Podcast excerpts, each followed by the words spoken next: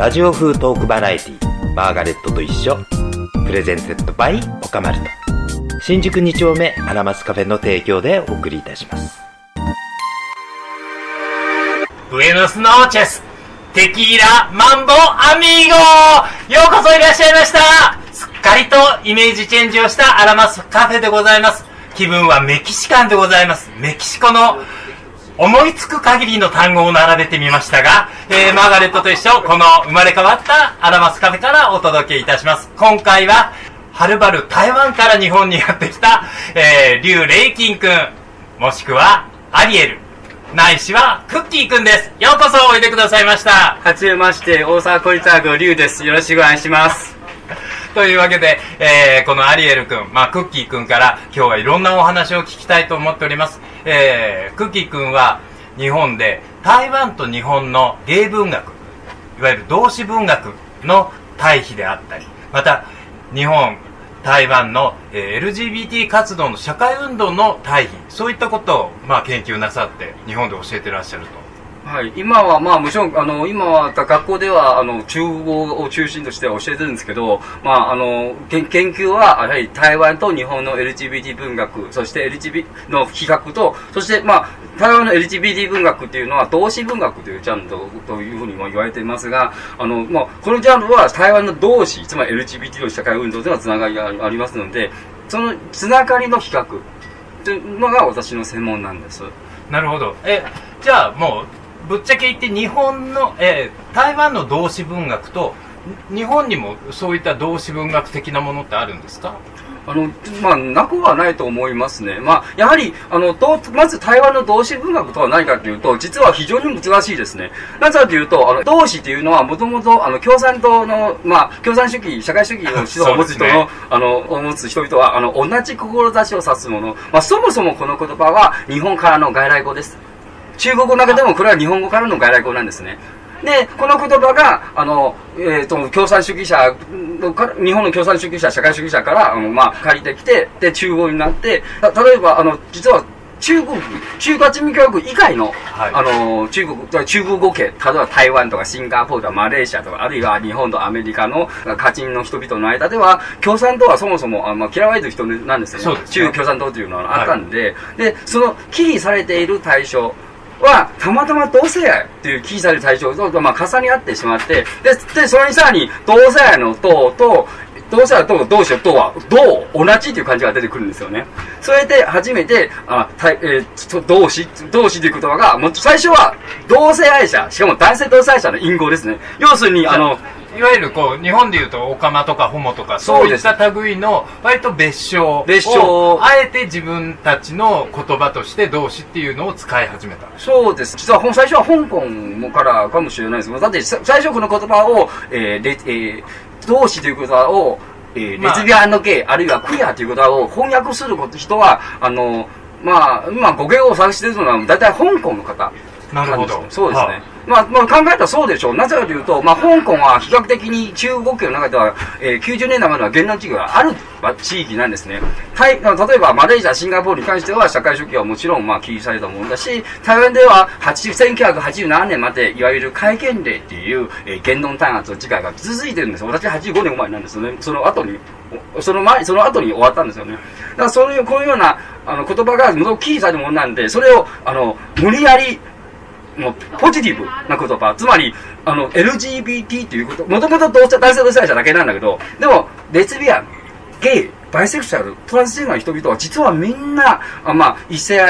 えっ、と、もう男男性優位の異性愛者の、社会から嫌われる存在でででただもうみんなと、みんな志を一つにして、それと戦わないと、まあ自分の自身の苦しみは親父をかされてあなただけのものになっちゃう。そうそういうもの、あの、そういうことを考えて、同志という言葉がポジティブになって、まあ、ある意味、クイアっていう言葉に似てるんですよね。まあ、連帯を意味する連帯を意味する。連帯を意味して、そして、あの、もともとネガティブな言葉を、あえてポジティブに使う。まあ、今、あの、中国圏では、あの、ポジティブの、あの、LGBT の意味としては、もうむしろ、まあ、広く使われていると思う。同志同志、でそういったえっとまあ LGBT 当事者が作り出すような文学作品を同志文学と、はいよ読んでいると、はいであのでも正直難しいですね。なぜかというと、はい、うんえーまず、カミングアウトできないですよね。あの、じゃあいやど、どの国もそうでしょう。で例えば今の日本でも、あの、同妻者であることは、例えば社会、もう、ある意味社会的自殺ではあるんですよね。バレたらみんな、バレたら仕事を失うかもしれない。同妻者の先生は嫌だっていうふうに普通に未だに、世界各国には存在しています。すると、カミングアウトせず捜索する人はたくさんいるんです。で、さらに言うと、あの、異性者の人は同妻者のあの生活を見て、あ、同妻者を書く。そういう場合は普通にあるので、だからもう実はね、どこまで外貨の、まあ、あの、境目を切るのは非非常に難しいですけど、台湾の国立政治大学台湾文学科の木大義先生。この方はゲイの方で、あの、自分も、あの、ゲイ作家としてとても有名な方で、カミングアウト。そうですね。あの、この方は、あの、日本では、あの、マクという作品はもう、あの、翻訳されてます。あの、まあ、この方はクイア、すごくクイアの SF 的なものを書いてるんですけど、まあ、この方は学校の先生として、台湾の同志文学の文学史を書いたんです。その文学史の中で、こう、あの、こういうふうに定義しました。同志文学とは何かというと、動詞を感じ取れるものなんです。つまり、同妻者が書いて、で、カミングアウトした同妻者が書いて、あ、同妻者の考えはこういう風になった。例えば同妻者の人が異性者の、えーファミリーの物語を書くと書いたとしても、それは同性者が見るして。で、逆に言うと、異性者が同妻者の生活を見てあの描くという場合もあるんですね。それ広く拾う、拾う。で、それが初めて私たちは同妻者というのは何よくわからないけど、ようやく理解し始めた。そういう文学を全部同志文学。まあ結構広いですよね。いい言葉ですね。あの、私は、こう、私は自分なりに同性愛文学というか、ホモ本って呼んでるんですけどね。あの、ホモにちなんだ本。あの、ちなむですよね。そう、ちなむ本。えっ、と、だったら何でもよかったりするわけですよ。だから、聖書だってホモ本なんですよ。あれは。それはあの、言ってみたらね。最最初聞いた時にすごいびっくりした。でしょ？はぁというような意味合いで広げていってじゃないとなかなか日本では同性愛文学っていうくくりが作れない。で、まあ、くくることがいいのか悪いのかはまた別問題としてでもくくらないことにはそれを語ることができないじゃないですか。だからその「幕」という作品で同志文学を定義したっていうのは。えっ、と、台、同志文学史台湾の発明っていう本の中で定義したの。これは、これは定、この定義が出されたのはね、2017年です。もちろんそれまでみんな誰も定義できない状態で同性者じゃない人はどうだろうというふうに、まあ、作者が同性者じゃない人はどうだろうと思う。で、なぜかというと、それもいろいろ、あの、経緯、いきさつがあって、例えば、台湾のゲイの、とまあ、ブルジョワージのゲイの文学の中で一番有名なのは、その工事主義は、あの、あアラビ、アラ、アライと、あ荒い人あ人のあの手記ですね。この本はね、あの日本語でも翻訳されています。この本は台湾の多分まあゆ一番有名なあの女性作家の一人の朱天文さんが書いたものなんです。だから女 LGBT 文学は最初から LGBT じゃないらしい。まあそれはもう本当に私は判断できないけど、カミングアウトしない限りの私は、私はこの人はわからないけど、わでも女性が書いた男性同性者の話は実は台湾の LGBT 文学のカノンとして呼ば読読まれてきました。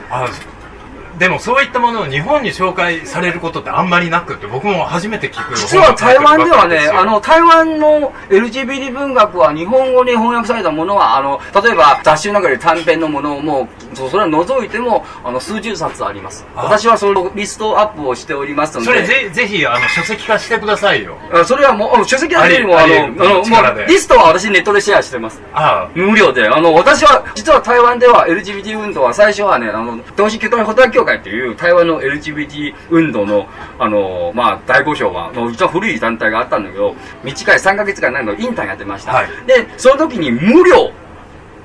でいただいた知識を無料に皆さんに還元しようと思うので、偉い。偉い。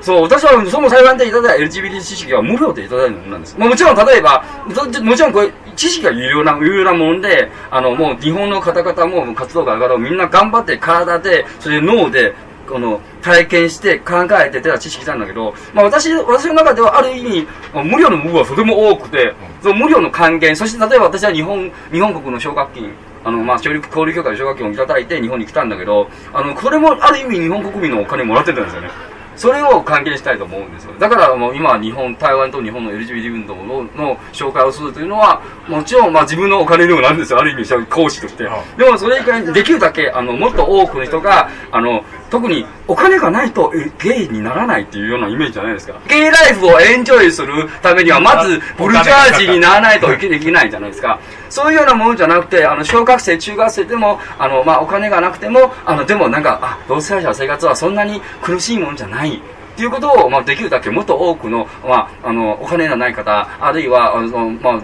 まだ成年してない方、特にあのもう伝えたいという気持ちであの今日本であの元々文学研究者なんだけどもう LGBT 運動の話をよく、まあえー、ツイッターなどで発信しているのはそれが一つの理由なんですね。なるほど。じゃああの学校を離れたところでどんな活動をなさってどんなところでアリエル君とこう接点が持てるんでしょう？これを配信とかを聞いてくれてる人は。あのー、えー今き活動休止中なんですよ。あの関西同志連盟っていうあのー関西同志連盟。っていう、あの、あ日本の方と一緒にあの共同代共同代表をやっている団体があります。はい。それなぜかというと、私もともと、えっ、と、2010、2020年までは神戸大学の大学院生ではありまして、で、あの、その時に、あの、まあ、2017年の時ですね、あの、台湾は同性婚が、できるようになった、した、あの、憲法改策ができてて、で、その時に日本の、あの、地元の方、まあ、姫路市に住んで、兵庫県姫路市に住んでる方が、あ、とても、あ、これは日本に障害しないと。で、私を読んで一緒に短大を作ろう。それがきっかけなんです。それ私、私の当時思ってたのは、まあ、日本語下手くそなんだけど、まあ、もっと地元の方につなげて、さらに日本の LGBT 運動は、まあ、今考えたら、結構、あの、東京以下のところには、まあ、なかなか届かないということなので、できるだけもっと多くの地方の方にしていただきたい。っていう気持ちでやってきました。でも正直、社会運動は私から、私は文学の専攻なんで、実は社会運動はちょっと遠いんですよね。語る時にいつも、まあ、ヒヤヒヤしてる。いやでも今のお話聞くと今でこそ日本でも同性婚みたいなのが話題に上がることになりましたけどそれの先駆けであるのが、まあ、台湾からもたらされたって考えていいんでしょうか？あこれはね、あの、に結構ね、皆皆さんよく言うんですよ。あの、あリュウさんは、あの、LGBT 先進国っていうふうに、かから来たんですよねっていうふうによくよく言われました日本の方はね、うんそうですね。でも、実はどうでしょう？例えば、女性、台湾の女性も結構進んでるんですよね。あの、まあ、女性の社会進出とか、あの、男女平等とか、給料の差とか。日本,、まあ、ちょっと日本の場合はすごい低いって言われますでもそもそも皆さん考えていただきたいんですが、あの、すアジアで初めて女性教育、女子教育ある国は、どう考えても日本でしたよ。で、台湾は、台湾朝鮮半島、中国は日本、日本の、あまあもちろん欧米から地域があって、初めて女性運動があったんですよね。で、日本、例えば1920年、30年代、中国の女性、台湾の女性、朝鮮の女性は、あの、まあもちろん、あの、まあ植民主義と戦いながら、でも日本の女性運動からいろいろ啓発を、えー受けたっていうのは、もう負けるもない事実なんですね。で、事実なんですね。で、台湾は LGBT に対してはどうでしょう？少なくとも、1980年代末期、90年代前、うんギリギリまではですね、えっ、と、LGBT を語れない国がほとんどです。あの、中国とか北朝鮮とかそういうような国はもう、さておいて、例えば韓国は80年代末期までは、あの、軍政権ですよね。はい台湾は1987年まで、いいわゆる戒厳令、つまり、あの、政治的な時期はまで続いてたんですね。で、たじゃあ、例えばフィリピンとか、ええベトナムとか、まあ、アメリカの管下にある国は、実は日本しか、ジェンダー、あるいは女性主義、あるいは LGBT を語ることがないんです。台湾の人々は、あの、同性者の情報はしもうが欲しい。あるいは、例えばトランスジェンダーの方が、えー性的性別以降の情報が欲しい。っていうのは、まず、日本の、あの、雑誌とか日本の情報をもらわなければなそらない。うですね日本はあの80年代末あたりからゲイブームになるとはもう、それはもう、あの、その、その、逆、もう、日本の LGBT 運動が、あの、遅れた、あるいは日本の LGBT の存在が遅れたっていうのは、90年代まで、つまり、90年代以降に、まあ、どん徐々に、あの、保守化されしている、まあ、もちろんそれは、あの、バブル崩壊との、まあ、つながりもございますが、一方、中国は改革開放によって、例えば中国の女性運動も、まあ、90年代以降、どんどんどん女性の社会進出が認認められていて、台湾もそうだし、あの、えー大韓民国もそうでしょう。おそらくフィリピン、まあ、フィリピンも、まあ、どんどんどんどん、そのどんどん経済発展によって、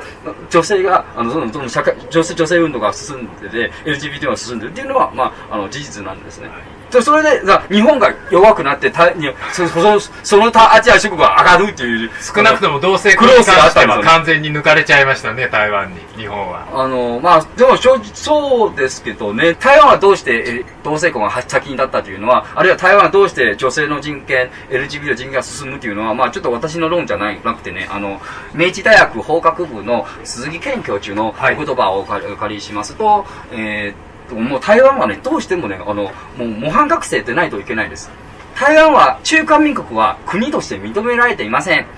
で、まあもう国連の中で、で、これは1970年代以降はもういないんですよね。だからもう、いつでも、どいつでも、あの、中国大陸のミサイルが込んできたら、もう、あの、戦闘機が来たら、もう、滅びる国なんですよ。未だにそうですね。最近の、さっきですね。そう、まさに亡国なんですね。亡国、亡国危機常にやったからもう、欧米諸国、あるいは世界中、国連に、私たちは、ほ15のどの国よりも、まともな国であるということを見せなければならない。ただ台湾の LGBT 運動、性別ジェンダー運動、ないし、えー、例えば環境保護運動、あるいは児童の権利保護運動なども、あの、結構に、あの、国際条約のルールに沿って、あの、法律は作られる。っていうのはそれが理由なんですね。国にとして認められていないから、国っぽい法律をちゃんとする。しかもちゃんとそれを、あの、あのまあ、しえー執行されるように、えーやらなければならないっていうのは台湾の、まあ、ある意味台湾の危うい国際現状にはつながっています。まあでも、あの、少なくとも同性婚に関しては、そそれはある意味成功を収めているので。でも実はね、まだまだですよ。例えば台湾の同性、えっ、と、まあ、2018年の、同先ほど2017年の憲法改正が出て、2018年に、じゃあ、同性婚は、民法を改正するのか、あるいは特別法を作るかっていう国民投票の中では、あの、あの、もうちょっと大雑把な言い方で言うと、あの、キリスト教系の右翼は、えー、さまざまなデマを流して、だから結局民法をなぶすことはできないんですね。で、実はその裏には、あの、日本に今、あの、話題になっている統一教会が裏に、裏裏で操られるっていうのは、あの、関わってしまうんですけど、もうでも、結局、その件で、まあ台湾の法律は別、実は民法を修正せず、別の法律で、えー認めるようになりました。だからもうそれもまだまだ、あの、先は難しいです。でそもそも、同性婚は、もう先に出すよりも、やはり私の中では、やはり、ジェンダー平等の教育、それはもう LGBT に限らず、女男女平等、えっ、と、レイプの、レイプのセクハラなどの、まあ、防防止が先にやらないと、あの、体の、男の体、女の体がまず尊重されないと、LGBT を勝てることはそもそも不可能ではないかと。で、その教育をちゃんと行ってから初めて、えっ、と、まあ、じゃあ、同性婚と LGBT とは家族を作る。ということを、まあ、まずか、順番的にはやはりそっちじゃないかなと思いました。なるほど。というわけで、えー、お話がすごいエキサイトして僕は楽しかったんですけれども、えー、ここで一息入れましょう。アリエル君もきっと喉が渇いていると思います。ラジオ風トークバラエティマーガレットと一緒というわけで後半戦に参りたいと思いますが、すっかり同性婚の話で盛り上がっちゃいましたが、最も私に縁のない話題だったので、後半戦はちょっと違うお話をさせていただきたいと思います。実は、えークッキー君と僕とは、えーとある人物を介してすごく急速に親しくなったんですが、その方というのは、須永朝彦さんという方でした。えー歌人でいらっしゃって、ついえー先頃他界なさってしまったんですけれどもその須永さんが取り持つ縁というのでクッキー君とは、まあ、知り合ったんですよねはい、そうですね。ね、あの須永朝彦さんというのは歌人であって素晴らしい短歌も残されていますがアンソロジストとして素晴らしい本をたくさん書物の王国という国書観光会から出ているシリーズはもう古今東西のさまざまな文献の中から面白いものをよりすぐってまとめ上げた対策でございましてそれ以外にも、えー、大成美少年そうですね。美少年とかね、あと妖怪関連の。妖怪関連のたくさん、あの、あの、まあ、暗装地とか、あと、うんまあごご著書もされましたね。ねす素晴らしいあと吸血鬼がお好きで吸血鬼もの襲民儀式とか素晴らしい本が中民記事とか天使とか、もうそそれぞれすごいね素晴らしいあの著作をたくさん残されたんですが、えっと、その本をきっかけにすなあの日本に、まあ、いらっしゃったという話を聞いたんですそうでもないですね。私、日本に行くのはもう、あの、実は LGBT 文学を研究するのは本当にたまたまなんですね。もともと私は、あの、1930年代は日本の現代史、ポエムを研究しておりますが、あの、日本に来て、あの、ちょっと、研究方向を、研究につまずいた時に先生、あの、私の指導教官ですね、神戸大学の浜田麻也先生なんですけど、あの、中国のフェミニズム文学が、あの、すごい、あの、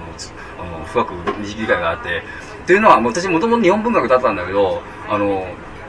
日本人、日本語の先生はみんな LGBT 嫌いやなというふうに思ってて、ゲイが嫌いやなと思ってて、で、彼女だけは、じゃああなたは中国文学の方に来たら？って言われて、私は中国文学会に入ってて、で、日本の中国文学会の先生は、まあみんな台湾とか中国に、まあ要するにフェミニズムがすごい熱い時期に台湾に、中国は台湾に行ったので、でそれで、あの、あの、もう私のような、まあ、あとあともちろん例えば、先ほど言った鈴木健先生のような人が、あの、もう、あの、まあ、中国研究の間ではもう、アウトスタンディングになってて、で、あの、同性婚、同同性愛者に対しては、あの、認識がある。日本文学界よりも、まあ、もちろん今日本文学界いろいろ変わったと思うんだけどね。でもまあ、あの時に、その時に、あの、方向変更して、台湾の LGBT 文学を日本に紹介するようになりましたけど、えー、須永さんに関しては、あの、実は台湾の、あの、LGBT 文学、同志文学の中で、あの、有名な作品、えー、世紀末少年愛徳本、台湾の内文五景文っていう作家の作品なんですが、まあ、この作品は、まあ、内容はちょっと複雑なん省きますけど、あの、実は、須永朝彦さんが1989年に出した2冊の本、世紀末少年誌と大成少年愛徳本っていう2冊の本の、はいまあ、こう、まあ、足して割る2っていう、抜粋みたいなそう、まあ、まあ、なんでしょう、あの、まあ、オマージュ。オマージュとしてででとして、あの、本名を出したんですね。うんだから、でそれで私は、で、スヌガって誰？って。で、読んでみたら、あの、皆さん多分スヌガ先生の本をご読みになったらわかるんですけど、あの、難解なんですね。え、わけわけわけわからないものを書いてる。特に私外国人だから何言う何言ってるのかわからないという部分結構多々あって、で、たまたま日本の、まあ、彼の、彼に支持している方に、あの、松岡さんという方なんだけど、に紹介されて、あの、彼、彼に直接にお会いできたんですね。でも、彼はね、実はね、1970年代から、まあ、たえっ、と、L えっ、と、まあ、当時 LTV がそもそもないから、同性愛、少年愛、そして両性具有、そういうような、まあ、当時はまあ、クリアなジャンのものをそうえ取り上げて取り上げて、古今東西あるんです。で、昔は日本にはあるし、昔は中国にもあるし、昔は欧米もあるし、今の欧米、日本、中国にもあります。ということを、あの、もう一生ああかけてし証明した方じゃないかなと思いまして、まあ、2021年に、あの、お亡くなりましたね。はい。であの僕と須永朝彦さんとの関係っていうのは実は僕昔まだ若い頃、まあ、10代の頃10代のこ末ですよね働いていたクロノスというお店がありましてあもう伝説のゲーバーと呼ばれるクロノスのお客さんであったんですでどういうわけか妙にあの気に入っていただけたみたいで須永さんが出された本を何冊か頂戴したことがあったりそういったことで須永さんにはとても僕も思い入れが深かった方です。だからちょうど入院してる間に亡くなられたと聞いて本当にショックで。でそんなタイミングでアリエル君から「ユリーカ」という雑誌で追悼号が出たんですね。須永朝彦の追悼特集号が出てそれを送っていただいて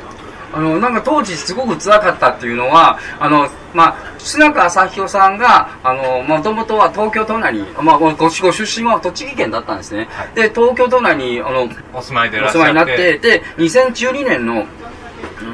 確か7月8月前後にですね、まあ、といろいろあって、あの、東京から、えっ、と、長野県の千曲市に移住されました。で、と、まあ、でもたまたま2012年に、まあ、三橋純子先生の説も、もうちょっと引用して、さ引用させていただきますと、あの、LGBT という言葉は広く世の中に利用しられたんですね。つまり、世の中で LGBT ブームがあるときに、この人が一番か、まあ、まあ、まあ、結構関わってくるのに、まあ、もう、あの、まあ、いろいろ個人の原因で、あの、もう田舎に移住しなければならない。でも、LG、日本の LGBT 運動は田舎に地方に行き届いていないっていうのは事実なんですね。だからもう、彼は、彼はもうコツコツと、もうずっと、まあ、12年から、まあ、21年まで、まあ、ちょうど10年間も、またまた作さんの作品を、まあ、アンソロジーの作品、そしてエッセイなどを出されていますね。そう、だからもう、あの、一番辛いのは、彼がし亡くなる前に、あの例えばツイッターで、あの、あ特に例えば新型コロナの時に、あの、あの、はいそれ書かなければならないでしょ？須永さんは年取ってる方なんで、それを書けないんですよ。あの、ネットに登録するなんて。わからないから、あの、あの、す田舎の年配の方はそもそも、あの、えーパソコンのにに対し、パソコンから遠い人なんで、書けなかったんですよ、日本。で、でも、LGBT 運動がそんなに盛んでるのに、結局 LGBT に関する文章を1970年代から書いてきた人の整形すらも守れないっていう私たちも私を含めてですね LGBT の運動を関わっている人としては本当に残念悲しい。あのなんでしょうあのもちろん、まあ、この方はもちろん、もともと、まあ、人とは、接人と、人人と接しにくいという、まあ、恥ずかしい方、シャイな方ではあるんですけど、このようなか、あの、文化を、LGBT の新しい文化を、私たちは、あの、いつも、あ作っていこうという時点で、LGBT の文化を、40年前からずっと、30 40年前からずっと作ってきた人の生計を守れず、この人は最終的には、あの、まあ、病気で亡くなられたで、そう。そうそういうことを考えたら、あの、今、もう、まだ間に合うので、LGBT の、あの、えっ、と、社会運動の人、文化人、そして、あの、例えばもう、まあ、文化人じゃなくても、社会運動じゃなくても、まあ、関わっている人々の、まあ、例えば、オーラル思想でとか、あの、あるいはこの人のインタビューとか、早くやらないと、もう、この方々は、もう、年取ってね、そうなんですよもう歴史がないもん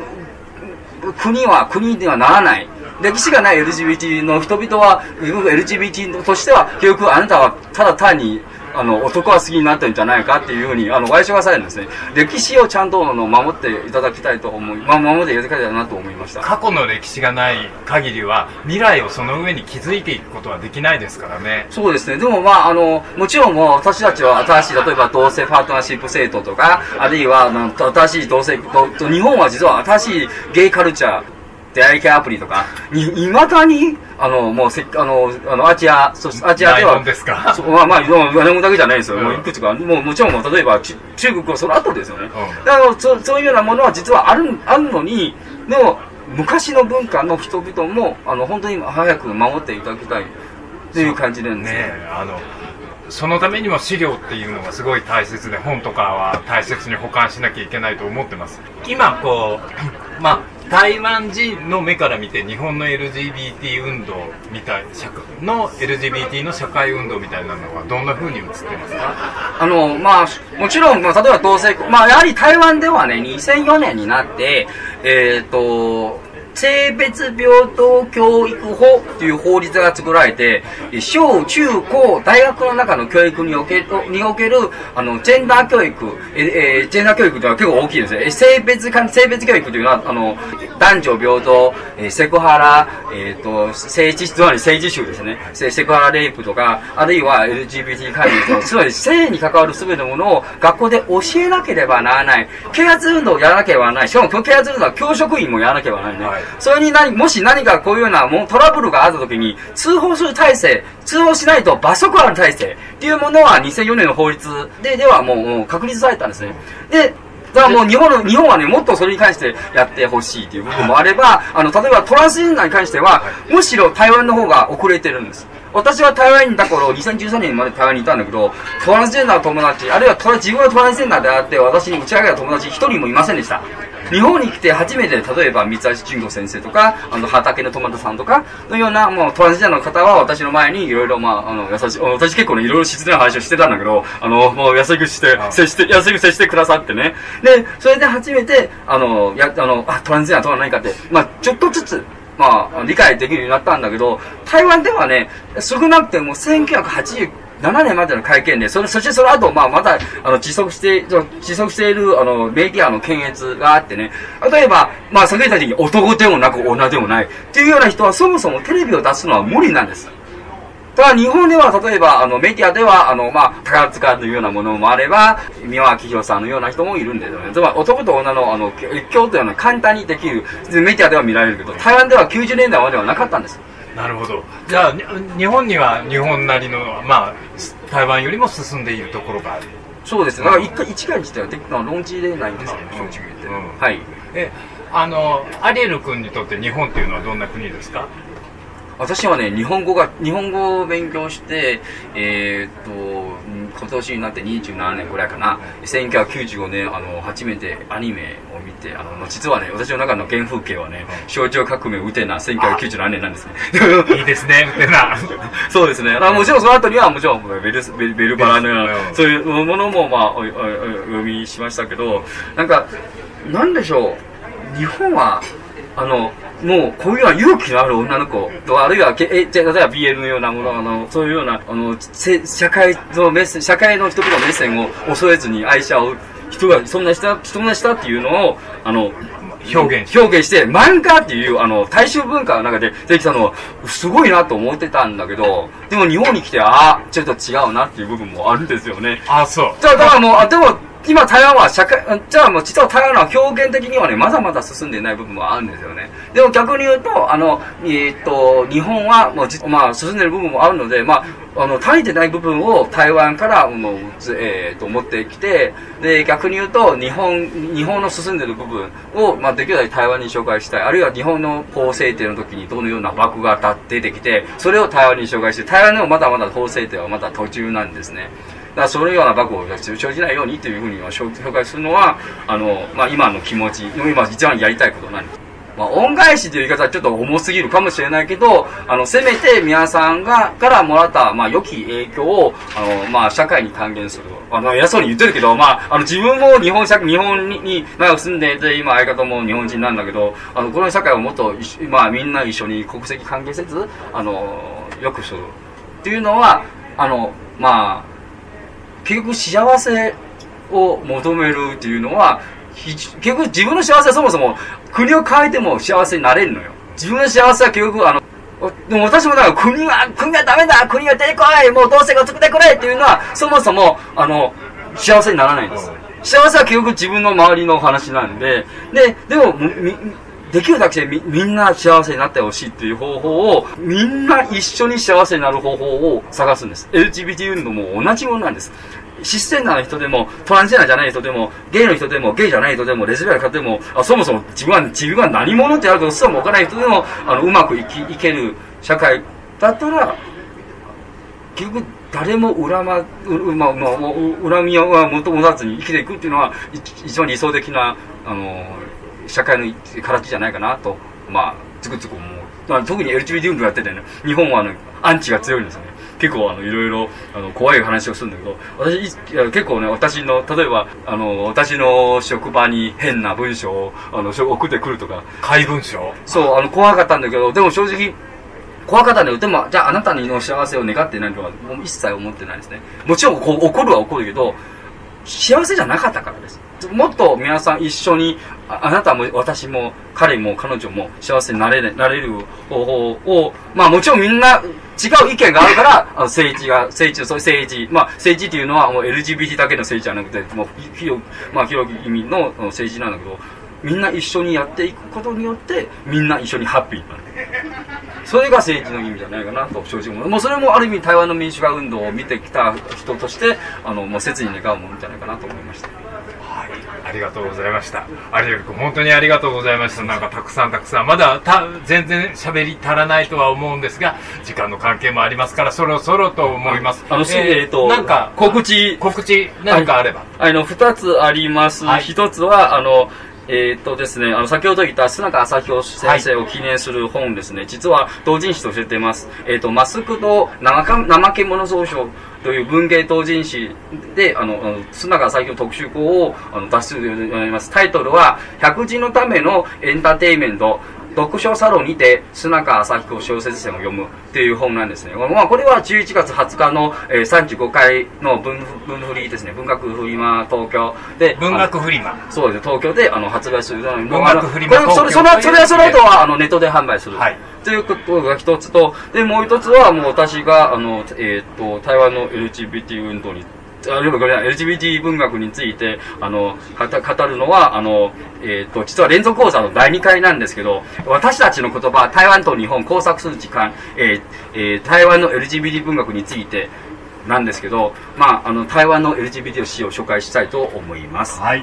これはね、あの、西沖久保の某日社という、あの、書店の、書店でやります。よろしくお願いします。はい。